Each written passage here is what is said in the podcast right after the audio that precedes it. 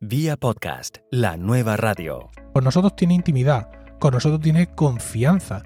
Sabe que en un momento dado podemos sugerirle productos o servicios que sean de su interés porque nosotros vamos a actuar de filtro para decidir previamente o para averiguar qué es lo que es de su interés. Si aceptamos un anuncio automático, estamos renunciando a hacer ese papel con nuestros oyentes y eso los oyentes evidentemente lo van a acusar. Ante la era de oro del podcasting, los podcasters necesitamos tomar importantes decisiones estratégicas. Dialogamos hoy con un experto podcaster, consultor de podcasting y director de la red Emilcar FM, que tiene más de 23 podcasts, incluyendo el Metapodcast Promo Podcast. Esta entrevista la grabamos hace unas semanas, antes de que Spotify anunciara su tercera inversión en una empresa de podcasting. Emil Carcano Molina comenta sobre los retos que enfrentamos y su perspectiva de toda esta situación. Hola, ¿qué tal? Te habla Melvin Rivera Velázquez. Bienvenido a Vía Podcast, donde te compartimos entrevistas con expertos que con sus experiencias y consejos nos ayudan a hacer crecer nuestro podcast. Vía Podcast. Vía podcast. Vía Podcast es la nueva radio. Emilio, bienvenido a Vía Podcast. Estas grandes compras de Spotify cambiarán la industria del podcasting.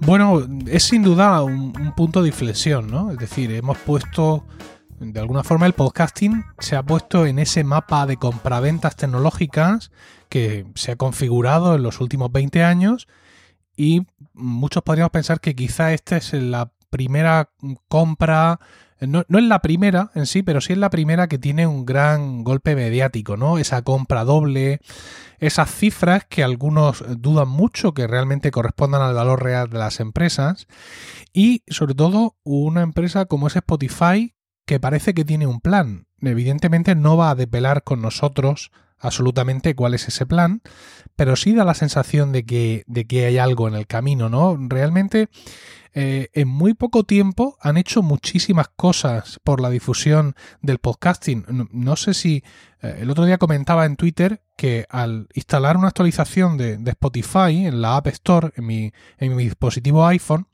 pude comprobar que el nombre de la aplicación ha cambiado y ahora se llama Spotify Música y Podcast.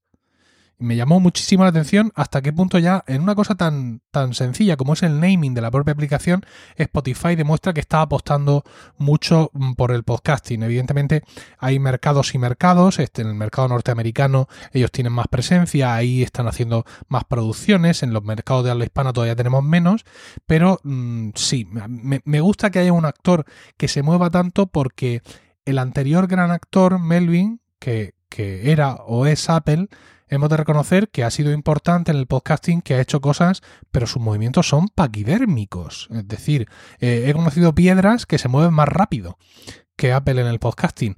Y realmente que esté Spotify eh, agitando un poco el, el entorno nos viene bien a todos. ¿Por qué Apple ha sido tan negligente? Porque hay que decir así. Ellos, de cierta manera, en el 2005, cuando lanzaron iTunes, fueron los promotores del, del, podcast. ¿Por qué es que ellos no están aprovechando esa oportunidad? Mira, yo creo que esto es uno de estos mantras que en ocasiones recorren los pasillos de la sede principal de Apple. Eh, hemos escuchado, por ejemplo, durante mucho tiempo, que para ellos el Apple TV era un hobby. Y esto parece ser que estaba escrito eh, sobre piedra allí en alguno de aquellos pasillos. Y hay otro mantra que es el que nos afecta a nosotros y es que para Apple los podcasts no son un negocio. Eh, nos lo dijeron a, a, a, los podcasters que pudimos reunirnos con ellos hace algunos años. Ellos tuvieron reuniones con podcasters por Estados Unidos, luego hicieron una ruta por diversos países. Yo pude estar junto con otros compañeros en la reunión de aquí de España y ellos nos dejaron muy claro que su intención no era ganar dinero eh, en esto del podcasting. Yo tengo quizá una mente muy mercantilista y pienso que cuando no hay un negocio de trasfondo decae una gran parte del interés y de los recursos que se le dedican. Y esto ha sido así, porque después de aquella tournée de hablar con un montón de podcasters por todo el mundo, lo que obtuvimos fue los podcasts, eh, organización de los podcasts para admitir podcast seriales y tres o cuatro cosas más, que si bien están muy bien y han añadido cierto dinamismo a la forma en que nuestros programas se ven en el directorio de Apple, no eran realmente lo que estábamos pidiendo no venían a satisfacer ninguna gran necesidad del podcasting. Yo pienso que precisamente el hecho de que el podcasting esté fuera de un área pura de negocio de Apple es lo que hace que no le esté dedicando el ingenio, los recursos y el impulso que sí dedica a otras áreas. Se animarán ahora con Spotify. Quién sabe, porque como te digo, estos mantras parecen escritos en piedra parece que sean esa parte del legado de Steve Jobs que sí quieren respetar, cuando hay otras partes del legado de Steve Jobs que no están respetando en absoluto, ¿no? Y, esto de, por ejemplo, el Apple TV da la sensación de que sigue siendo un hobby. Ahora parece que van a sacar una plataforma similar a Netflix, este Apple Video, que debería de salir dentro de unos meses, y parece que ya el tema de la televisión va a dejar de ser un hobby, pero han pasado muchísimos años, ¿no? Eh, han visto a la competencia moverse a gran velocidad creando plataformas, creando dongles, dispositivos USB o dispositivos HDMI que pinchas en la tele, cosas más baratas que han avanzado más rápidas que el Apple TV y no se han movido. El hecho de que este Spotify y, otros eh, actores eh, que entren ahora fuertes aquí, me temo que no va a ser suficiente aliciente para Apple para dar pasos definitivos porque nadie le está quitando mercado cuando Spotify tiene podcast propios, eh, cuando mm, otras, otras entidades están haciendo apuestas concretas, no hay dólares que estén yendo de uno del bolsillo de Apple a otros. Eh, simplemente pues está perdiendo cierta preeminencia y parece que no hay nadie allí que le dé a esto la suficiente importancia. Estamos realmente en la tercera nueva era del podcasting en el mundo de habla hispana, porque el mundo norteamericano es otra cosa, pero en el mundo de habla hispana estamos en esa tercera nueva era? Pues yo creo que sí. Yo creo que sí porque se están viendo movimientos eh, muy interesantes mm, que son mundiales, por así decirlo. Por ejemplo, la presencia de Spotify y de eh, producciones exclusivas, no solo en Spotify, sino también en otras plataformas, está haciendo que la definición propia de podcasting se tambalee. Siempre hemos hablado de un audio sindicado, ¿verdad? De, un MP3 y un RSS. Y ahora parece que lo del RSS, mm, bueno, pues eh, como tal, como tecnología, aunque sigue estando por ahí por detrás, pero que ya no es tan importante, que ya se escapa un poco de la definición de, de, podcasting. Y cuando eso ocurre, ¿no? cuando la propia definición del medio se tambalea, pues indudablemente estamos en un cambio de ciclo. Y no solo por Spotify y sus producciones propias. Bien conoces que hace poco aquí en, el podcasting hispano hemos sufrido un pequeño terremoto con los Evox Originals, que no deja de ser esto. En este caso no son producciones que nacen de la propia Evox, sino producciones que ficha Evox, pero el resultado es el mismo. Son podcasts que para ser escuchados tienen que hacerse desde una plataforma única y exclusivamente. Y creo que este hecho que, insisto, afecta a la definición propia de lo que es un podcast, es suficientemente significativo para que sí, podamos decir que estamos en el comienzo de una nueva era del podcasting. Los Evox Originals son podcasts que se pueden escuchar solamente en Evox, pero hay mucha gente preocupada porque aunque hay promesas de que la, las aplicaciones van a mejorar, todavía no ven un desarrollo agresivo, ¿no? en, esa área. Bueno, yo estoy usando la aplicación beta de Evox para iOS y efectivamente es un avance considerable. Sigo pensando que queda lejos de, la funcionalidad, de las funcionalidades mínimas que muchas aplicaciones de podcasting nos ofrecen, por ejemplo, en iOS. No estoy hablando de los grandes nombres, no estoy hablando de Overcast, de Ucast, de eh, Pocketcast, de Agora. Si tú pones podcast o podcasting en la App Store, encuentras un montón de aplicaciones muy poco importantes, muy poco relevantes, algunas incluso gratuitas, que ya parten de, eh, unas características superiores a lo que Evox eh, tiene. Quizá incluso, aunque yo mm, estoy muy contento de que hayan decidido avanzar con la aplicación para iOS, quizá en este caso, en este mercado de habla hispana y, mayoritariamente español, quizás les hubiera sido más interesante apostar por una aplicación de Android, porque no me cabe la menor duda que la inmensa mayoría de los eh, oyentes de la plataforma de iVoox tienen un dispositivo Android. Pero insisto, no me voy a quejar porque yo tengo un iPhone. Ha habido algunos analistas que han pensado que quizá tenían que haber invertido el movimiento. Primero la aplicación, luego los iVoox Originals, pero bueno, eh, cada uno hace su negocio eh, como puede y efectivamente hay momentos en los que tienes que dar el salto aunque no estés del todo preparado y especialmente la aplicación en Android como primer lanzamiento, porque realmente el mundo, no solamente de Iberoamérica, sino también en otras partes del mundo, el, la influencia y el, la penetración de Android es mucho más fuerte. Sí, sí, sin duda, sin duda eso va a ser algo que, va a estar todo el año en el, en el DB de iVoox, porque si bien la versión para la nueva versión para iOS va a estar disponible para todo el mundo, seguramente en poco tiempo, en el roadmap que ellos han compartido, parece que la nueva aplicación de Android iría como a 2020 y creo que, insisto, eso les va a pesar encima durante, durante todo, todo este año. ¡Hey! Vamos a hacer una breve pausa. Será breve, te lo prometo. El podcasting cambia cada segundo. ¿Cómo podemos estar al día sin gastar mucho tiempo buscando en diferentes medios lo que necesitamos conocer? Nosotros, en Vía Podcast, lo hacemos por ti y te lo resumimos en un breve boletín que te enviamos a tu inbox diariamente de lunes a viernes. Suscríbete al boletín de Vía Podcast para estar informado de las tendencias, para así revisar tu estrategia y hacer crecer tu podcast. En las notas y en viapodcast.fm puedes encontrar cómo suscribirte. ¿Te diste cuenta? Siempre cumplo lo que prometo. ¿Qué retos ves para el productor independiente de podcast en este contexto? Bueno, pues ahora hay muchas más decisiones que tomar, por así decirlo. Es, cada vez más fundamental el poder definir tu propio podcasting, ¿no? Saber eh, para qué estás aquí, cuáles son tus objetivos y, por tanto, cuáles de las nuevas vías que se abren eh, son necesarias o son mm, aconsejadas para esos objetivos que quieres, que quieres conseguir cuál es tu forma de monetización, si es lo que estás buscando, aunque no sea algo, digamos, para vivir de esto, pero si estás buscando tener cierto respaldo económico, eh, ¿qué quieres hacer? Abrirte al mayor número de oyentes posibles y buscar esos patrocinadores similares al mercado estadounidense, pero que aquí todavía no se encuentran, o prefieres ir a una apuesta un poco más segura e intentar centrarte en una plataforma como pueda ser Evox, intentar entrar en esos originals, intentar hacer alguna de estas estrategias para salir así, digamos, del círculo de estar buscando patrocinadores.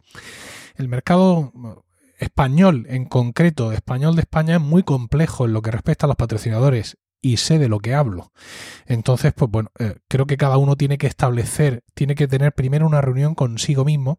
No creo que todos compartamos eh, los mismos objetivos y en función de eso pues hay, que adecuarse porque eh, siempre se ha dicho por parte de determinados analistas que una de las cosas buenas del podcasting es que todavía había poca gente.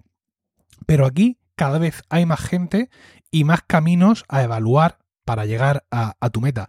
Yo en mi caso lo tengo claro. Yo quiero que mis podcasts sigan siendo distribuidos mediante un feed con la distribución, digamos, tradicional, que estén en el mayor número de plataformas posibles y que la monetización que podamos hacer de ellos provengan de patrocinadores, porque sigo pensando que la influencia que tiene el podcaster sobre su oyente, este hablarle directamente dentro del cerebro, es algo que tenemos que valorar y que tenemos que aprovechar. Los anunciantes para hacer que sus productos lleguen a más gente posible, los podcasters para conseguir rentabilizar nuestro esfuerzo y los oyentes para obtener esos consejos de eh, personas que realmente merecen su confianza y que tienen una formación y, bueno, pues una, una, una valoración previa que, que, ellos aprecian. El, el, oyente mm, recibe gustoso nuestra opinión. Es decir, cuando tú hablas de un micrófono, mm, aunque no estés patrocinado, pero tu opinión es muy valiosa Y todos sabemos que si a ti algún día te patrocinara una marca de micrófonos, tú no ibas a aceptar, Melvin, un patrocinio de una marca o de un producto de podcasting en el cual no crees. Entonces esa reputación que nos hemos construido es útil tanto para anunciantes como para nuestros oyentes. Y yo, al menos ese va a seguir siendo mi camino y por tanto buscaré los senderos que me lleven a él. ¿Qué opinas de los anuncios automáticamente insertados? ¿Serán una amenaza para la intimidad del podcast? Pues mira, yo los he probado como podcaster porque, bueno, mis podcasts están alojados en Spreaker y Spreaker había esta posibilidad eh, en España hace unos meses. Los he probado durante unas semanas, advertí a mis oyentes que los escucharon con paciencia, pero finalmente los, los desactivé. Los desactivé porque eh, por el número de oyentes no iba a conseguir una rentabilidad económica interesante que me compensara eh, las pequeñas mm, las pequeñas eh, no sabría cómo decírtelo eh, los, pequeños problemas que me surgen con esto es decir yo por ejemplo soy muy crítico con Samsung soy especialmente crítico con Vodafone España, es una operadora que no me gusta nada, con la que he tenido muy malas experiencias. Y si yo activo estos anuncios automáticos, pues es muy posible que antes de un capítulo mío en el que yo pongo a Vodafone a parir, me aparezca un anuncio de Vodafone. Y claro, esto no puede ser, no puede ser realmente. Eh, no digo que para determinado tipo de podcast no sean un medio que funcione perfectamente y que pueda resultar de utilidad, pero desde luego no coincide, y vuelvo a la idea de atrás, con mi idea de podcasting. La pregunta clave es si lo que se recibe a cambio, que es muy poco, eh, justifica eh, la interrupción de la intimidad con el oyente. Yo creo que no, porque es que precisamente esa intimidad es la clave de nuestro medio. ¿no? Como te decía antes, nuestras voces, nuestra valoración de los productos es lo que busca nuestro oyente. No que le salga un anuncio random de no se sabe qué centro comercial o no se sabe qué producto, un anuncio similar al que escucha en la radio. Lo estamos sacando del medio. Con nosotros tiene intimidad, con nosotros tiene confianza. Sabe que en un momento dado podemos sugerirle productos o servicios que sean de su interés porque nosotros vamos a actuar de filtro para decidir previamente o para averiguar qué es lo que es de su interés. Si aceptamos un anuncio automático, estamos renunciando a hacer ese papel con nuestros oyentes y eso los oyentes evidentemente lo van a acusar. Se pronostica que las agencias de publicidad no van a prestar atención a podcasts alojados en compañías que no estén certificadas por IAB. Esto es un proceso muy costoso y complicado. Spreaker y otras principales empresas de alojamiento ya están en proceso. La pregunta es si debe iBox darle más prioridad a esta certificación. Bueno, vamos a ver. Eh, Evox está, digamos, librando su propia batalla en este sentido, ¿no? Es decir, el hecho de contar con estos originals, el, hecho de poder ellos actuar, como ellos dicen, como una suerte de discográfica o representante de, estos podcasts, mm, en un mercado como el español, donde todo esto está en pañales, pues hace que puedan quizá en un momento dado eh, ponerse ellos mismos como un propio estándar de, eh, de, estadísticas. Ellos no tienen seguramente la certificación IAP, aunque sí tienen unas estadísticas que tú activas y que cumplen con los parámetros de IAP. Pero ninguna, eh, ninguna agencia de publicidad española le va a pedir a nadie una certificación IA, porque es algo que aquí no está extendido. Evidentemente, agencias de Estados Unidos y de otros mercados donde esto esté más implementado, sí. Pero mm, creo que eh, Evox lo que tiene que hacer ahora, bueno, en fin, cada uno opina sobre su negocio, pero creo que el sendero que ellos se han marcado, ¿no? De, de, dar este paso hacia adelante y de establecerse como ese intermediario, le permite escapar de momento de lo que están resultando ser estándares exigidos en otros mercados. ¿Qué opinas de la extensión del acuerdo de la SGAE con Evox? Bueno, pues esto ha sido un asunto muy polémico porque, bueno, efectivamente hay un montón de gente que gusta de eh, usar música con derechos en sus podcasts como melodías de entrada o de salida y también hay un porcentaje no desdeñable de podcasts musicales. Yo esto siempre lo he visto con mucho recelo, porque creo que es que esa no es nuestra guerra. Mm, el podcasting es un medio de comunicación muy interesante, un medio que tiene que aprovechar sus fortalezas. Y nuestra fortaleza no es convertirnos en una radiofórmula. mm, de nuevo, evidentemente cada uno hace el podcast que quiere y que le apetece y en este caso este acuerdo con la CAE era uno de los puntos a favor por parte de Evox y se ha visto zarandeado en cuanto a la opinión pública cuando el acuerdo ha caído. Eh, yo mi opinión es que, bueno, eh, la SGAE, como otros predadores, basa su vista en el movimiento y que cuanto menos nos movamos mm, va a ser mejor porque esto es simplemente una pequeña pausa. Está claro que la GAE ha prestado mm, mm, su atención sobre el podcasting español y que eh, bueno, pues que esto tiene los días contados, ¿no? Yo sugeriría a la gente que deje de usar eh, canciones populares como melodía de entrada de su podcast porque valor, el valor de su podcast está en el contenido y no en esa cancioncilla que suena al principio. Y aquellos que están haciendo podcasts musicales donde comentan música de actualidad, personalmente creo que el podcasting está para hacer otro tipo de cosas, pero claro, no lo voy a decir yo a la gente los podcasts que tiene que hacer, ¿no? Pero bueno, mm, creo que, bien, eh, acuerdo extendido, hay unos meses más de pausa, quizá un año, pero creo que la ECAE ha llegado aquí con un elefante en una cacharrería que se dice y que habrá un momento en el que tengamos que mirar esto eh, bien de frente y pues que cada uno, como al final va a tener que ser, suscriba sus propias licencias, suscriba sus propios contratos y cambien algunas de las costumbres que tienen algunos de nuestros compañeros a la hora de hacer sus podcasts. Yo creo que no, no vamos a regresar al pasado, van a tener nuevas normas, porque las normas en Europa están cambiando para la música y ellos están poniéndose al día. Pero la realidad es que yo creo que debemos aceptar las, las, las realidades de las cosas. Y la realidad es que si tocamos música que hay que pagar derechos de autor y es música popular, tenemos que entrar al mundo complicado de la música popular. Y si no, buscar música que no sea, que no tenga derechos de autor, o sea, que se esté libre de la licencia de derechos de autor. Sí, es que hay mucha gente que plantea, no, es que mi podcast es sin ánimo de lucro. Bueno, pues, eh, en fin, ¿y yo qué quiere que le diga?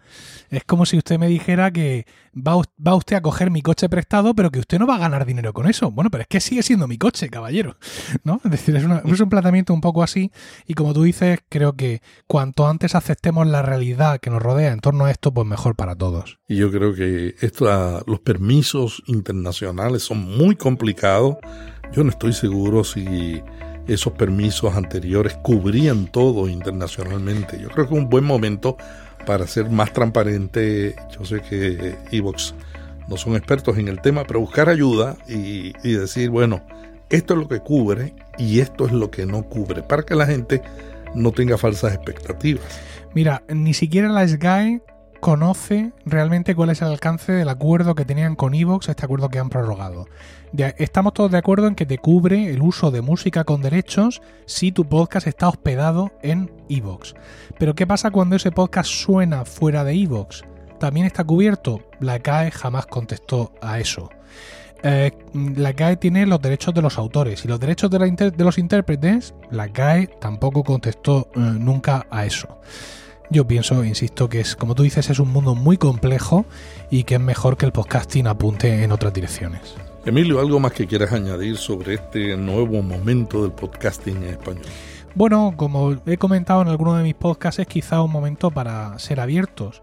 Yo llevo en el podcasting desde 2006 y tengo impreso, creo que ya en mi ADN, que el podcasting es un MP3 y un RSS y una distribución por feed y que se puede escuchar en cualquier aplicación y todo este tipo de cosas, ¿no? Pero están surgiendo cada vez más apuestas que, como he dicho, hacen cambiar esa propia definición de podcasting y ah, tenemos que ser abiertos de mente.